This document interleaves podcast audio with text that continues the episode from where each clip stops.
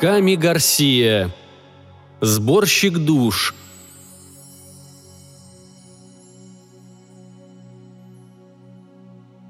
Первого человека, которого я убила, я не забуду никогда. Весь мир словно онемел. Не осталось ни единого звука, кроме гулких ударов сердца у меня в груди и грохота, с которым тело рухнуло на пол. После этого я еще много дней выковыривала из-под ногтей засохшую кровь. Мне едва исполнилось 16, но я жалела только об одном.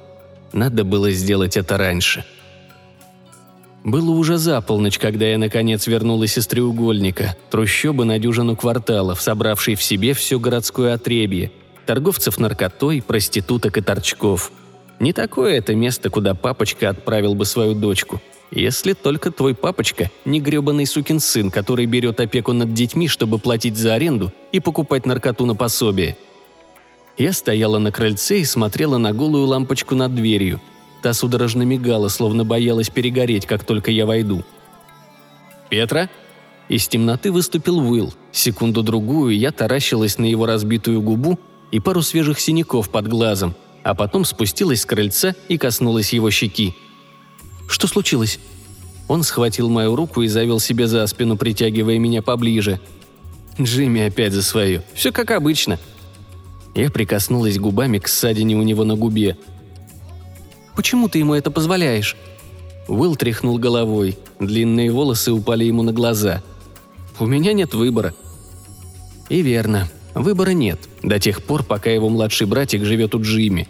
Уилл уткнулся лбом мне в макушку. «Давай уберемся отсюда. Сегодня же ночью. Когда Джимми отключится, можно забрать Конора и уйти». Я закрыла глаза и попыталась представить себе жизнь без грязных шприцов на кухонном столе – без пятен блевотины по всей ванной, жизнь без Джимми. «У нас еще слишком мало денег», — сказала я, «и мы не можем ютиться по заброшенным домам с твоим братом. Ему всего восемь». «А ты уверена, что так ему будет хуже?» Я не ответила. Но и сейчас, спустя столько лет, этот вопрос звенит у меня в ушах. Я снова уставилась на лампочку. «Надо идти к нему. Он совсем озвереет, если не получит свою дозу вовремя», Уилл кивнул. «Пойду искать, где сегодня перекантоваться». Я в последний раз прижалась губами к его губам. Уилл попятился и так и пошел по улице спиной вперед, глядя на меня и улыбаясь.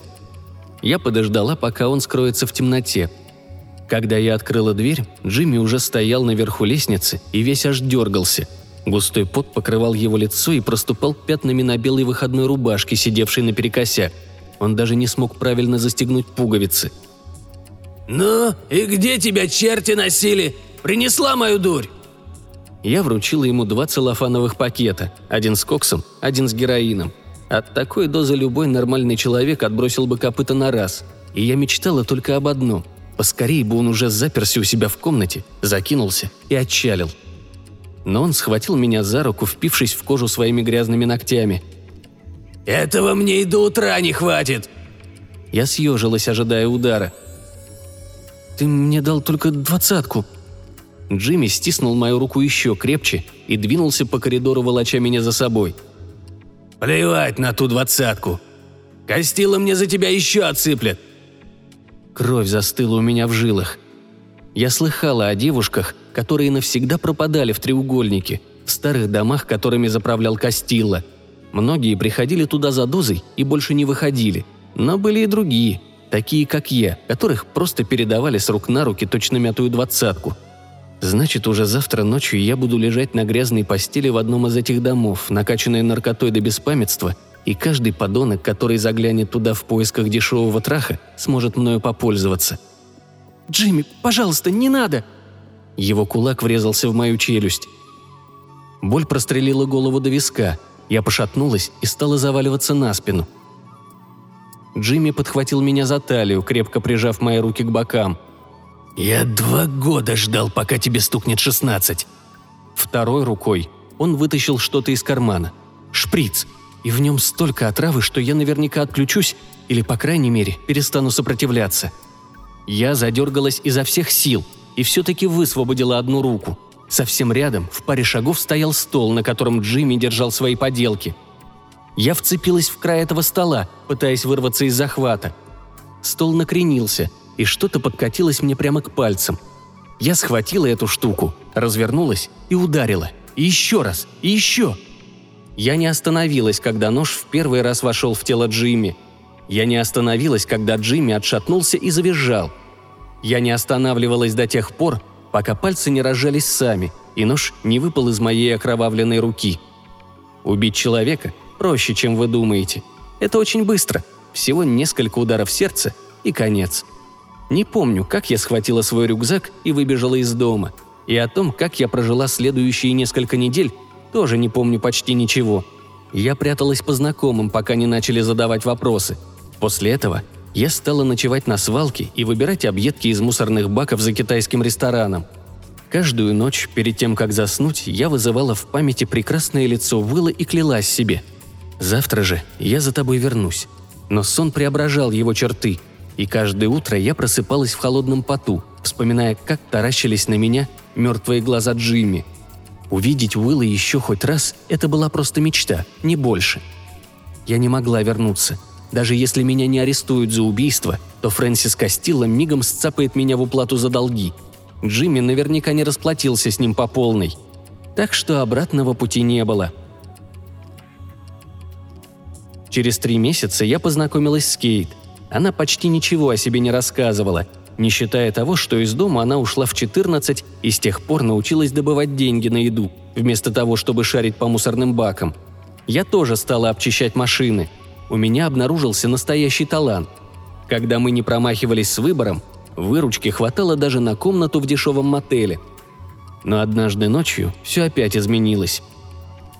Я снимала шины с дорогущего внедорожника и так увлеклась, что не услышала шагов за спиной. «Помочь?» Я развернулась рывком, перехватив гаечный ключ поудобнее. Надо мной нависал какой-то небритый здоровяк, парень лет тридцати. «Знаешь, что в этом деле самое главное?» Ткнул он пальцем в шину. «Что?» «Не попадаться!» Он сунул мне под нос свой значок.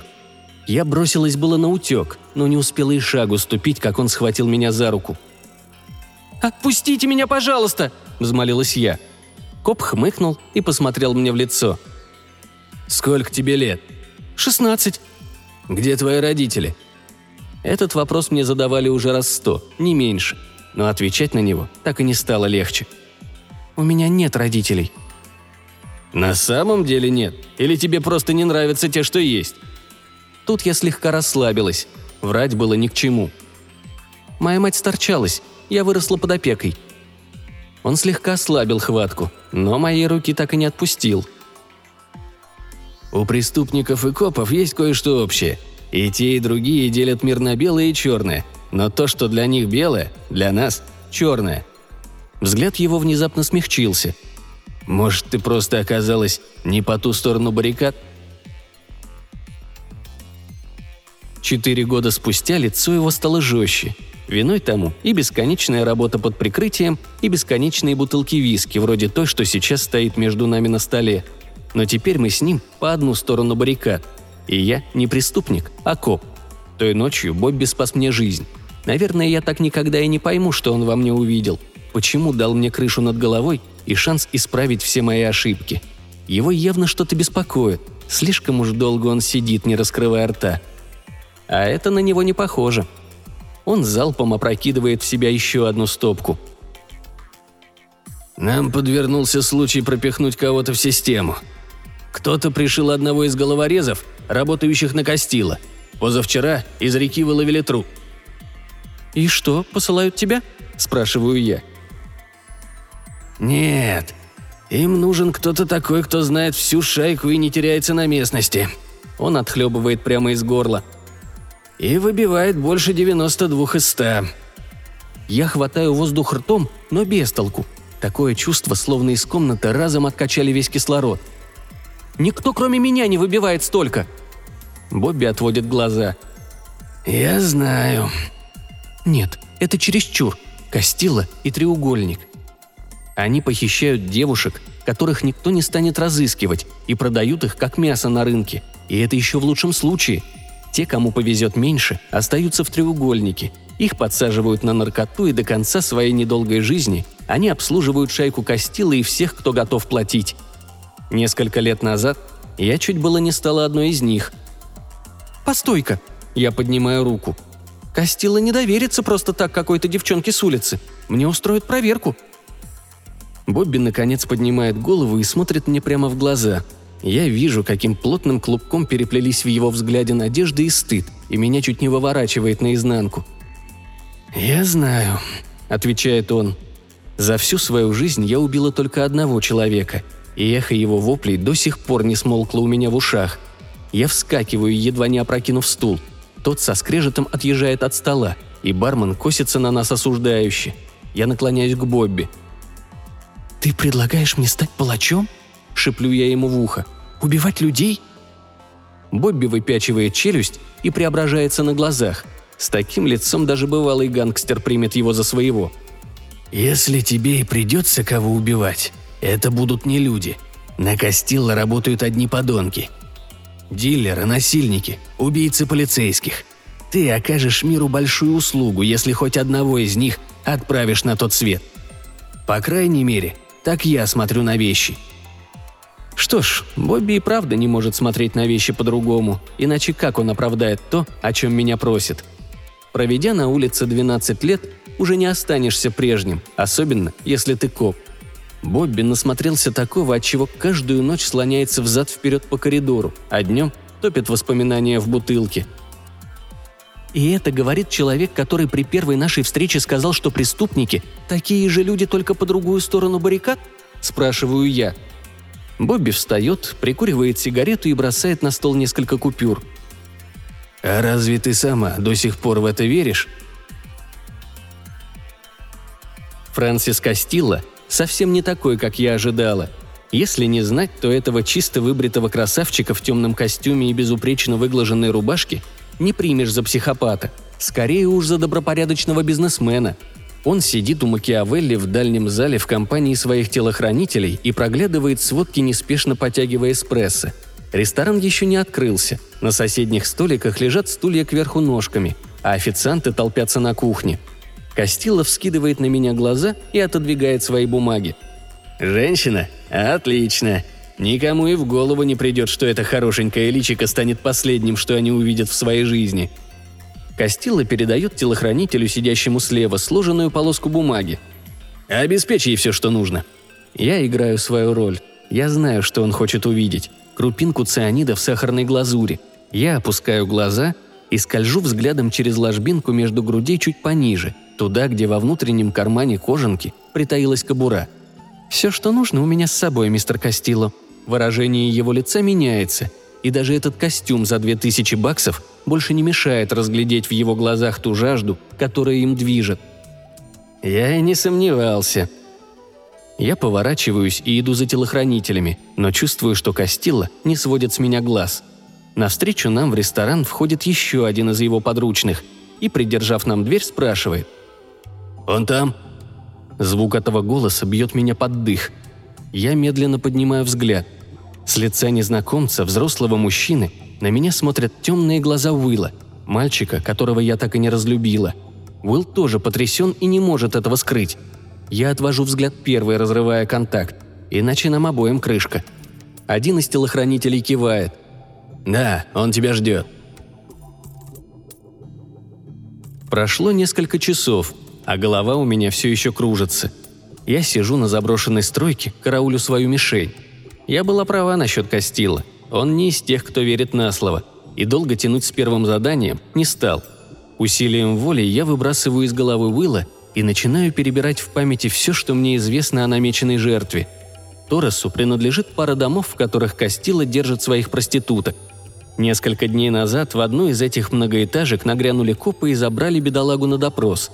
Очевидно, Костилла решил, что Торрес сломался или, как минимум, подумывает кого-то сдать. Свет в окнах гаснет, и Торрес выходит из своего трейлера. Я стараюсь хоть как-то уложить в голове то, что мне сейчас придется сделать – хладнокровно застрелить безоружного человека. Не человека, монстра. Тихий, едва слышный голос – я оборачиваюсь, оглядываюсь вокруг, но не вижу никого, кроме Тороса. Он стоит перед трейлером и болтает по мобильному. Идеальная цель. С моего места его снял бы любой, кто способен удержать в руках пушку. Я делаю глубокий вдох и поднимаю пистолет. Даже в темноте я вижу, как трясется моя рука. Если я не сделаю этого, конец моему прикрытию. Я обязана подставить Костила, иначе он так и будет мучить девушек, которым не повезло так, как мне. Я сжимаю рукоять так крепко, что пальцы не имеют, и опускаю руку. Юркнув за ближайший мусорный бак, я закрываю глаза – Металл холодит мою спину. «В тебе этого нет». Я распахиваю глаза. В нескольких шагах от меня стоит какой-то тип, и в руке у него что-то есть. Инстинкты берут верх. «А ну-ка брось это!» Он чуть склоняет голову на бок, улыбается и поднимает руку. Я нажимаю на спуск. Дважды. Несмотря на глушитель, оба выстрела отлично слышны – и обе пули впиваются ему в грудь, прямо под треугольным вырезом черного свитера. Сейчас он покачнется, зашатается и рухнет навзничь. Но ничего не происходит. Парень достает из кармана монетку и подмигивает мне. «Скажи мне, о чем ты думаешь, и я дам тебе пенни». Должно быть на нем бронежилет.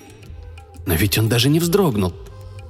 «Не двигайся», — говорю я, — «иначе тебя будут собирать по кусочкам по всему кварталу».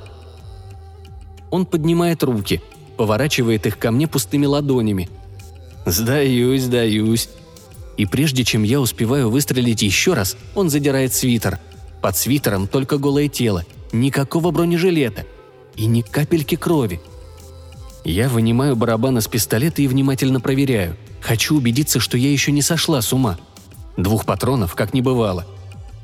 «Ты не промахнулась, Петра. Думаю, мы с тобой оба это знаем», Парень опускает свитер и просовывает большой палец в одну из дырок, оставшихся от пуль.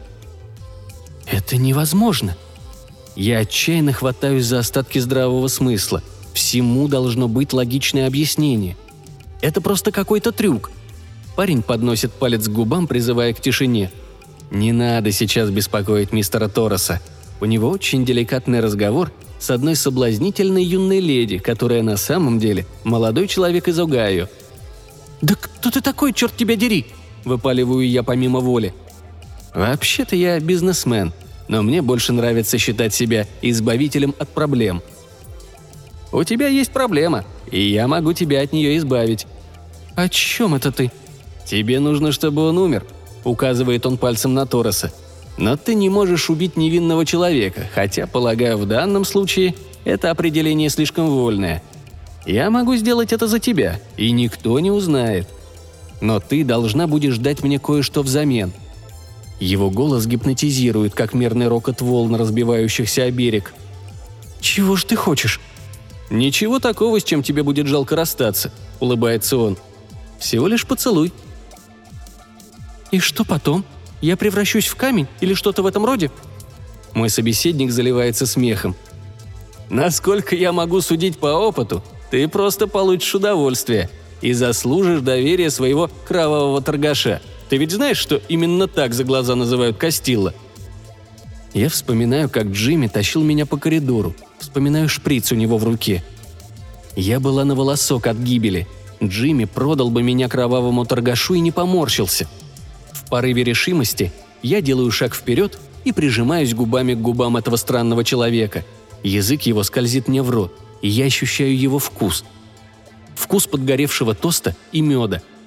А затем мой безымянный собеседник отступает, все еще ухмыляясь до ушей, как чеширский кот, и устремляется к трейлеру. Торрес замечает его издали и выхватывает пушку. Он успевает выстрелить трижды, но незнакомец даже не сбивается с шага.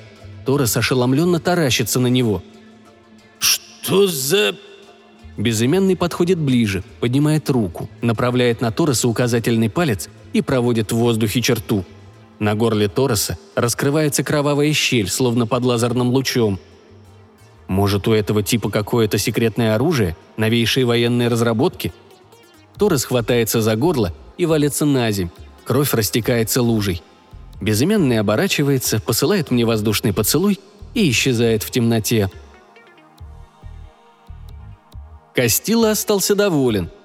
«Перерезать человеку горло – это настоящее искусство», – сказал он. К тому же это заставляет задуматься, показывает, что ты не боишься запачкать руки. Я только кивнула, опасаясь, что голос меня подведет, и радуясь, что Уилл не присутствует при нашем разговоре. Очень удачно. Но когда Костилла вызвал меня снова, удача от меня отвернулась. Мобильник прозвенел в два часа ночи, а ровно в три черный седан уже затормозил под окнами квартиры, которую предоставили мне от полицейского отделения.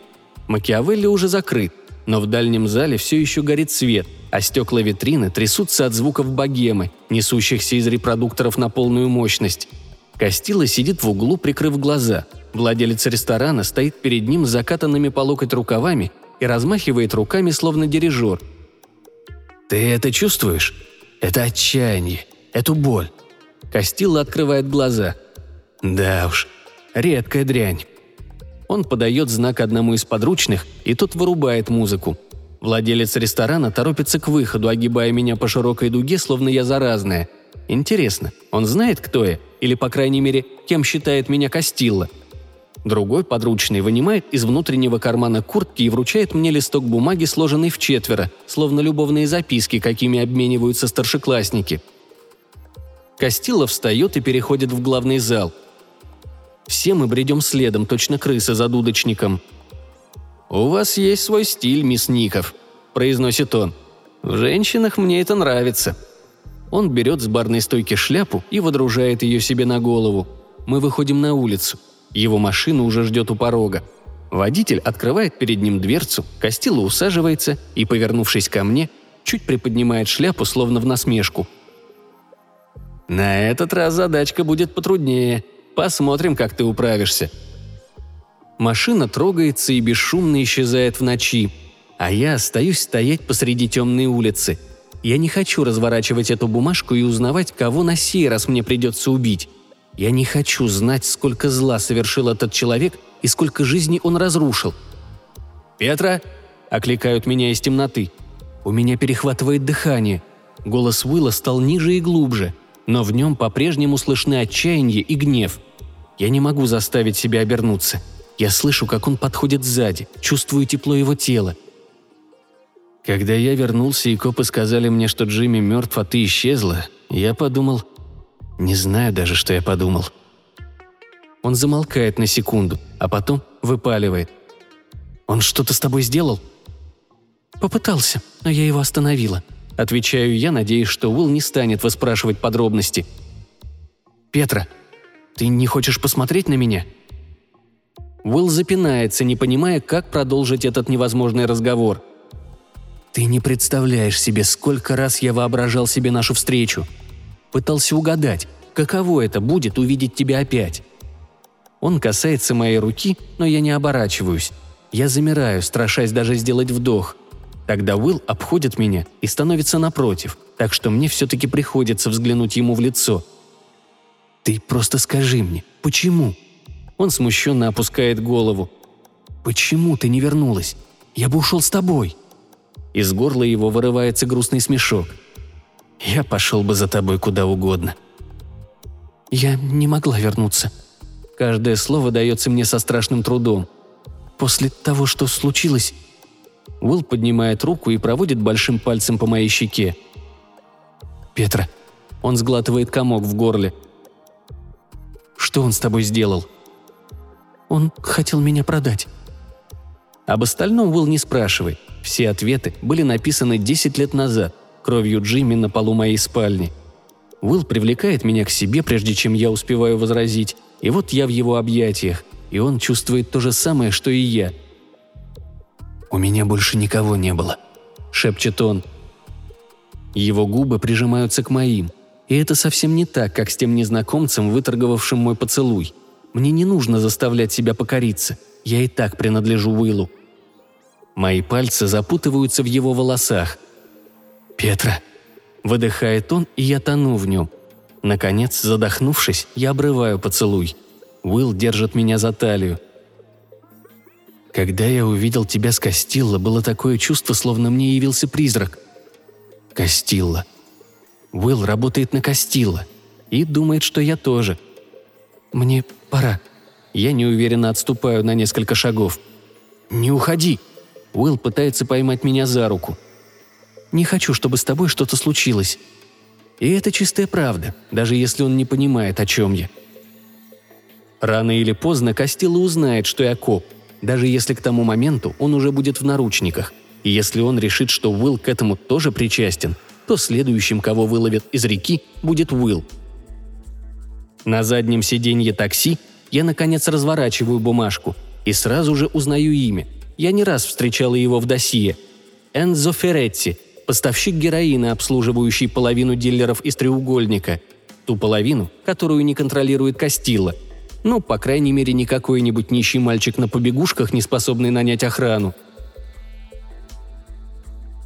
Новая задачка и впрямь потруднее первой. Феретти не шатается в одиночку по заброшенным стройкам. Он сидит дома со своим гаремом, если, конечно, подручные Кастила не навешали мне лапши на уши. Кастила снабдил меня подробной картой. Мне предстоит вырубить охранника у черного хода и подняться на второй этаж по лестнице для прислуги. Одна из девок Феретти – подсадная утка. Она должна послать людям Кастила СМС, когда все в доме уснут. Из своего укрытия за деревьями я наблюдаю за охранником. Затем спускаю предохранитель своего СИГ-9 и начинаю уговаривать себя, что могу это сделать. Бобби прав, и все это необходимо ради общего блага. Но в глубине души я в это не верю. «Я могу избавить тебя и от этого бремени. Буду рад услужить». Я разворачиваюсь рывком. Передо мной безымянный тип в черном свитере, тот, что перерезал Торосу горло, не коснувшись его пальцем. «Черт тебя раздери! Как ты здесь оказался?» Он пожимает плечами. Держался поблизости, всегда стараясь присматривать за своими вложениями. И, бросив взгляд на охранника, насмешливо добавляет. «Ты и вправду хочешь пристрелить этого несчастного идиота, который даже школу не закончил, потому что пристрастился к игровым автоматам?» Я закрываю глаза и вижу бедного подростка, которого Ферретти втянул в свои грязные дела. Подростка вроде Уилла. «Что ты за это хочешь?» Он склоняет голову на бок и что-то прикидывает про себя. «Воспоминания». «Воспоминания? Только и всего?» Мне становится смешно. «Да забирай хоть все». Уголок его рта вздергивается в кривой усмешке. «Мне хватит одного, но я выберу сам», «Хорошо, бери любое, только не убивай этого парня». Безымянный скрещивает руки на груди и хмурится. Видно ему не по душе, что я называю вещи своими именами. «Заметано». И он устремляется к дому, держась в тени деревьев. Охранник замечает неладное лишь за миг до того, как рука безымянного обвивает из-за спины его шею и одним резким рывком пережимает горло. Парень оседает и вырубается. Безымянный машет мне от двери – я стараюсь двигаться тихо, но шагать совершенно бесшумно, как мой странный помощник, не удается. Следом за ним я поднимаюсь на второй этаж по черной лестнице. Безымянный направляется прямиком к комнате Феретти, безо всяких подсказок, словно у него тоже есть карта. В спальне Феретти света нет, но позолота и белый лак поблескивают в темноте. Вся комната провоняла спиртным, и потому я тоже чувствую, как к горлу подступает тошнота – Феретти валяется на кровати в отключке. Брюхо его вздымается горой с каждым вздохом. Я смотрю в глаза своему спутнику и протягиваю ему пистолет, но тот качает головой. Говорят, ободрать кошку можно по-разному. Безымянный достает из кармана серебряную зажигалку, и кривая улыбка искажает его лицо. Вот и с человеком точно так же. Зажигалка вспыхивает, и безымянный швыряет ее на кровать. Просто не занимаются мгновенно, и пламя разгорается с неестественной быстротой. Феретти вскакивает, визжит и молотит руками, тщетно пытаясь сбить огонь. Я зажимаю себе рот. Воняет хуже, чем просто паленым мясом. Это запах самого страдания. Феретти с воплями катается по полу, но пламя уже охватило его целиком. Из коридора доносятся голоса. Еще миг, и в дверь начинают ломиться. Безыменный выталкивает меня на балкон и ведет по карнизу, опоясывающему второй этаж. Мы добираемся до гаражной пристройки, прямо под карнизом, скос крыши. Мой спутник хватает меня за руку, и я соображаю, что мы спрыгнули, когда ноги уже касаются земли. Из окна, через которое мы только что выбрались, валит дым. Безымянный тащит меня за руку. Мы бежим в сторону леса. Когда мы, наконец, останавливаемся, я валюсь на землю и сворачиваюсь клубком – с каждым вздохом меня пробивает дрожь. Что я наделала? Безымянный смотрит на меня жадным взглядом. Я замечаю, как расширились его зрачки. «Ты должна мне воспоминания». «Какое ты хочешь? Мой первый поцелуй? Или как меня хуже всего избили?» Он опускается на колени и наклоняется ко мне. Его лицо совсем близко, в паре дюймов от моего. Льдисто-голубые глаза горят предвкушением. «Есть и кое-что поинтереснее». Он проводит пальцем по моей нижней губе. «Вот, например, как ты дошла до такой жизни?» Стараясь собраться, я потираю себе щеки. На пальцах остается сажа. «Этого я тебе не скажу». «И не надо», он придвигается еще ближе и снова целует меня в губы. Я пытаюсь отстраниться и не могу. То, что связывает нас, сильнее любого желания. «Петра», — шепчет он, — «отдай его мне. Все до конца». И на меня наваливается воспоминание. «Костила мне за тебя еще отсыплет!» Запах пота и крека. «Я два года ждал, пока тебе стукнет шестнадцать!» Меня захлестывают образы прошлого. Я пытаюсь вырваться, но только увязаю в трясине памяти все глубже и глубже. Шприц у Джимми в руке, мои пальцы, сжимающие нож, брызги крови и тишина. Воспоминание медленно отступает, как волна, отхлынувшая от берега. Не отрываясь от моих губ, безымянный шепчет. «Милая моя Петра, что же он с тобой сделал?» Я лежу в его объятиях и цепляюсь за него обеими руками. По лицу катятся слезы. Безымянный в последний раз прикусывает мою губу, отстраняется и смотрит на меня так, будто пережил всю эту боль вместе со мною. «Кто ты такой?» Успеваю спросить я, пока вкус его поцелуев еще держится на губах. Хотя, конечно, этот вопрос следовало задать гораздо раньше – Одни называют меня дьяволом, другие – демоном перекрестков. И все думают, что я – само зло. Он смотрит мне в лицо, и его голубые глаза, как ни странно, кажутся совсем человеческими. Я – сборщик душ. Я высвобождаюсь из его объятий, с трудом переводя дух. Больше всего мне сейчас хочется вскочить и бежать без оглядки. «Так ты крадешь у людей души?» Безымянный поднимается и идет прочь. Но прежде чем раствориться в тени деревьев, он замедляет шаг и, не обернувшись, отвечает. «Красть не приходится. Люди все отдают сами». Когда я вернулась домой, вся в грязи и саже, у подъезда уже ждала машина. Шофер Кастилла не дал мне даже переодеться. Он доставил меня прямиком к Макиавелли – высадил из машины и подтолкнул к задней двери. Костила сидит за столиком в дальнем зале, возится с какими-то документами и курит сигару. Уилл устроился у барной стойки и вертит в руках стакан. Его темные волосы вьются над воротом рубашки, которая, кажется, стоит больше, чем Джимми тратил на еду за месяц, когда мы были детьми. Но мы уже не дети. При виде меня Костила встает и хлопает в ладоши, так и не выпустив сигары из толстых пальцев – «Ну ты даешь! Сожгла его заживо!» Все хохочут, кроме Уилла, которому я не знаю, как теперь смогу посмотреть в глаза. Желудок снова бунтует. Костила неторопливо собирает со стола бумаги и складывает в коричневую папку. Очень знакомую папку. «Да это же мое личное дело!» Костилла бросает папку на стол, и та раскрывается прямо на моей фотографии в униформе – Никогда бы не подумал, что копы на такое способны. Стул Уилла с грохотом падает на пол, но я не оборачиваюсь. Один из подручных Кастилла тяжело опускает мне руку на плечо, а второй рукой извлекает у меня из-под куртки пистолет. Кастилла подает знак кому-то у меня за спиной. «В подвал, обоих. Я хочу знать, с кем они уже успели поболтать». Я оглядываюсь на Уилла – его уже пригнули к барной стойке, заломив руки за спину и повернув голову так, чтобы Костилла видел его лицо. «Он здесь ни при чем», — говорю я. Костилла подходит и грубо хватает меня за подбородок. «Думаешь, ты одна тут такая умная?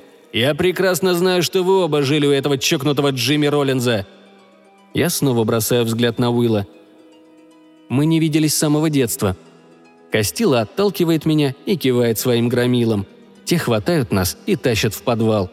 Там штабелями стоят банки с оливковым маслом и помидорами, а напротив два металлических стула, привинченных к полу. Люди Кастилла привязывают нас за ноги к ножкам стульев, связывают нам руки за спиной и уходят, заперев за собой дверь. Уилл смотрит на меня во все глаза, его так и распирают вопросы. «Почему ты не сказала мне, что ты коп?» Смешно, право слово. «Ты же работаешь на него. Если бы я тебе сказала, как бы ты поступил?» «Я бы никогда не сделал тебе ничего плохого». Он произносит это так, что я понимаю. Это чистая правда. Передо мной по-прежнему тот мальчик, которого я любила больше всех на свете, и которого я бросила. Я хочу сказать ему, что не переставала думать о нем никогда, но слова застревают в горле. «Как же так получилось, что ты стал работать на Кастилла?» Уилл опускает глаза. «После того, что случилось, мне пришлось забрать Конора. Надо было зарабатывать, а для 17-летнего недоучки выбор не так-то богат. Дверь снова скрежещет по бетону, и в подвал входит Кастилла. Пиджака на нем уже нет, рукава дорогой рубашки закатаны по локоть. Он хватает Уилла за горло, и я вижу, как напрягаются сухожилия у него на руке. «Какая печальная история, Уильям!» Ты уже рассказал ей, как я прятал тебя от копов, когда всплыло, что кто-то зарезал этот кусок дерьма, которого ты называл опекуном?» Уилл дергается, задыхается. «Рассказал ей, как я дал тебе работу, чтобы твой братик смог закончить школу!» Кастилла сжимает пальцы сильнее, и лицо Уилла заливает бледность. «Прекрати это!» – кричу я. «Говорю тебе, он тут ни при чем!» Кастилла отпускает его, и Уилл судорожно хватает воздух ртом – Несколько секунд Кастилла смотрит на него с отвращением, а потом толкает в грудь. «Я думал, что научил тебя верности». Стул опрокидывается, и Уилл, ударившись головой о бетонный пол, обмикает в своих путах. Кастилла подходит к моему стулу и с садистской улыбкой произносит. «Сейчас ты мне расскажешь, кому ты докладывала и сколько в точности они знают. Или так, или отправишься на квартиру и будешь ублажать каждого торчка в треугольнике, который на тебя позарится. Краем глаза я замечаю в углу подвала какое-то движение. Сборщик душ без единого звука выступает из теней и останавливается в паре шагов за спиной Кастилла. Его глаза ловят мой взгляд и беззвучно задают все тот же вопрос, на который я уже дважды ответила «да». «Я дам тебе все, что захочешь», — говорю я. Кастилла думает, что я отвечаю ему. «Еще бы!» – фыркает он. Сборщик душ смотрит мне в глаза. «Ты должна сказать это сама». Кастилла рывком разворачивается. «Какого черта?» «Я отдам тебе душу!» – выкрикиваю я. «Она твоя!» Кастилла тянется за пистолетом, но сборщик душ действует быстрее. Он протягивает руку, и та входит в грудную клетку Кастилла, как нож в масло – Кастилла валится на пол. Сборщик душ подходит ко мне, держа в руке сердце Кастилла, и бросает взгляд на труп. «Пока что мне хватит этой». Он наклоняется и целует меня, обхватив ладонями за щеки. Кровь Кастилла стекает с его руки мне за шиворот. «Через год я вернусь и взыщу долг. Будь готова, Петра». Той ночью мы с Уиллом исчезаем бесследно. Мы уходим вместе – так, как должны были уйти много лет назад. Мы оставляем свои пистолеты и все свои сожаления в прошлой жизни и начинаем с чистого листа. У нас нет ничего, кроме друг друга. Мы не говорим о том, что случилось в подвале, и я не рассказываю ему о нашем спасителе. Я стараюсь забыть о сборщике душ и молюсь, чтобы и он позабыл обо мне, занявшись другими должниками. Так проходит месяц за месяцем – и память о нем действительно начинает блекнуть. Сборщик душ превращается в смутный ускользающий сон. Я возвращаюсь с фермерского рынка. Еще рано, а Уилл спит допоздна, так что я успеваю приготовить завтрак. Сегодня все должно быть идеально, потому что сегодня я собираюсь сказать ему, что скоро он станет отцом. Я открываю дверь и с удивлением слышу какие-то голоса на кухне. У нас не так уж много друзей – да и те никогда не приходят без предупреждения. Конечно, я должна была догадаться сразу, но все перебивают мысли о счастливой новости, которой мне не терпится поделиться. Войдя на кухню, я роняю пакет, и бутылка молока разбивается в дребезги. День, который я хотела запомнить на всю жизнь, в одно мгновение превращается в день, который, как я надеялась, никогда не настанет. За нашим кухонным столом напротив Уилла сидит сборщик душ. Лицо Уилла, как застывшая маска страха и боли. Неужели сборщик рассказал ему все? «Прости, Петра». Сборщик душ поднимается и протягивает руку. «Время пришло». «Пожалуйста». Слова мольбы уже готовы сорваться с моего языка, но сборщик качает головой, заставляя меня умолкнуть. «Ты задолжала мне, и я должен взыскать долг. Такие долги не прощаются». Уилл встает и подходит к нам. Я вижу, с каким трудом дается ему каждый шаг. Я понимаю, что он сломлен, и это моя вина. «Вы не дадите нам еще минуту?» – спрашивает он. Сборщик душ кивает и, отступив, останавливается в дверном проеме. Во взгляде его голубых глаз мне чудится что-то необычное. Неужели это печаль? По моим щекам катятся непрошенные слезы. «Прости меня, Уилл. Мне так жаль. Я должна была сказать тебе». Шш, я все понимаю. Он обхватывает мое лицо ладонями и смотрит на меня так, как никто больше не смотрел. Так, словно я и впрямь что-то значу. Все будет хорошо. Я смотрю в его прекрасное лицо и думаю только об одном. Что выбрал бы он, если бы оказался на моем месте. «Ты единственный, кого я любила», — говорю я, так и не найдя других слов. Уилл тоже плачет, и я понимаю, что вижу его слезы впервые в жизни. Он прижимается губами к моим губам, без слов говоря все то, о чем мы уже не успеем друг другу сказать. Затем он отстраняется и делает шаг к тому, кто ждет у дверей, к тому, кто убивал ради меня и в конце концов спас нас обоих.